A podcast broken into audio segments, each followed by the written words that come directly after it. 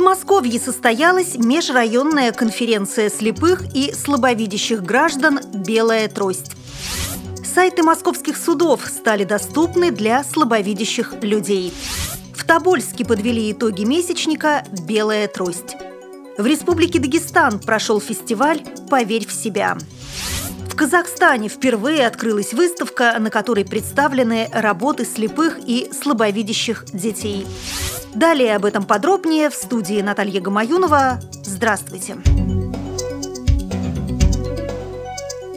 В Подмосковье в Люберецком районном дворце культуры состоялась межрайонная конференция слепых и слабовидящих граждан «Белая трость». На мероприятии присутствовали более 500 инвалидов по зрению из разных районов Московской области. В работе конференции участвовали председатель Московской областной организации ВОЗ Александр Коняев и депутат Государственной Думы Российской Федерации, вице-президент ВОЗ Владимир Вшивцев, которые ответили на самые злободневные вопросы.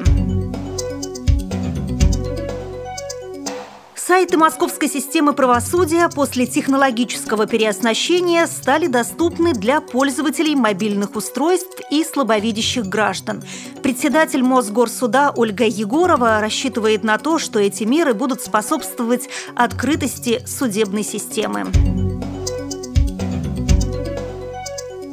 В Тобольске подвели итоги месячника «Белая трость». Цель данной акции, прошедшей в этом году под девизом «Реабилитация. Путь к полноценной жизни», с одной стороны, привлечь внимание общественности к проблемам инвалидов, с другой – помочь людям со слабым зрением найти себя в жизни.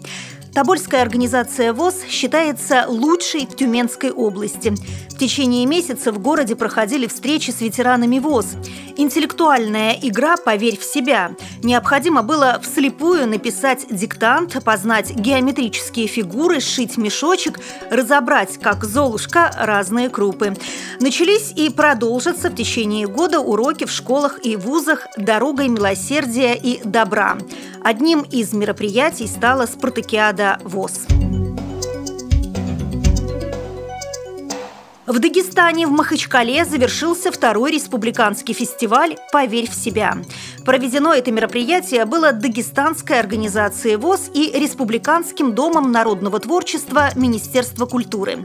Со сцены к зрителям обратились заместитель председателя Дагестанской организации Всероссийского общества слепых Хадижат Исакова и доверенное лицо президента Российской Федерации, руководитель академического заслуженного ансамбля танца Дагестана Лизгинка Джамбулат Магомедов. На сцене выступали известные деятели искусств республики республики. Заслуженный композитор Касум Магомедов, народный артист Республики Дагестан, пианист Хан Баширов продемонстрировали свое мастерство и детские хореографические ансамбли, а также талантливые представители дагестанской организации ВОЗ. В Казахстане в Алма-Аты впервые открылась выставка, на которой представлены работы слепых и слабовидящих детей. Проект признан победителем 9-й республиканской ярмарки социальных идей и проектов фонда первого президента страны. По словам руководителя проекта Гульзиры Малдашевой, для организаторов самым волнующим был день открытия, поскольку многие дети первый раз в жизни пришли в музей. Руководители проекта боялись, что они могут не справиться с заданием. Цитирую, «К нашему удивлению, все дети захотели лепить сложные работы. Я думаю, что они справились с заданием очень хорошо», подчеркнула Малдашева. Дети создавали свои работы, передавая образы знаменитых скульптур Казахстана, миниатюры которых были привезены из мастерских художников.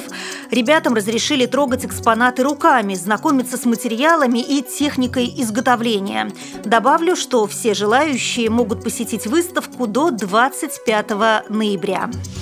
При подготовке выпуска использованы материалы информационных агентств и интернет-сайтов. Мы будем рады рассказать о новостях жизни незрячих и слабовидящих людей в вашем регионе.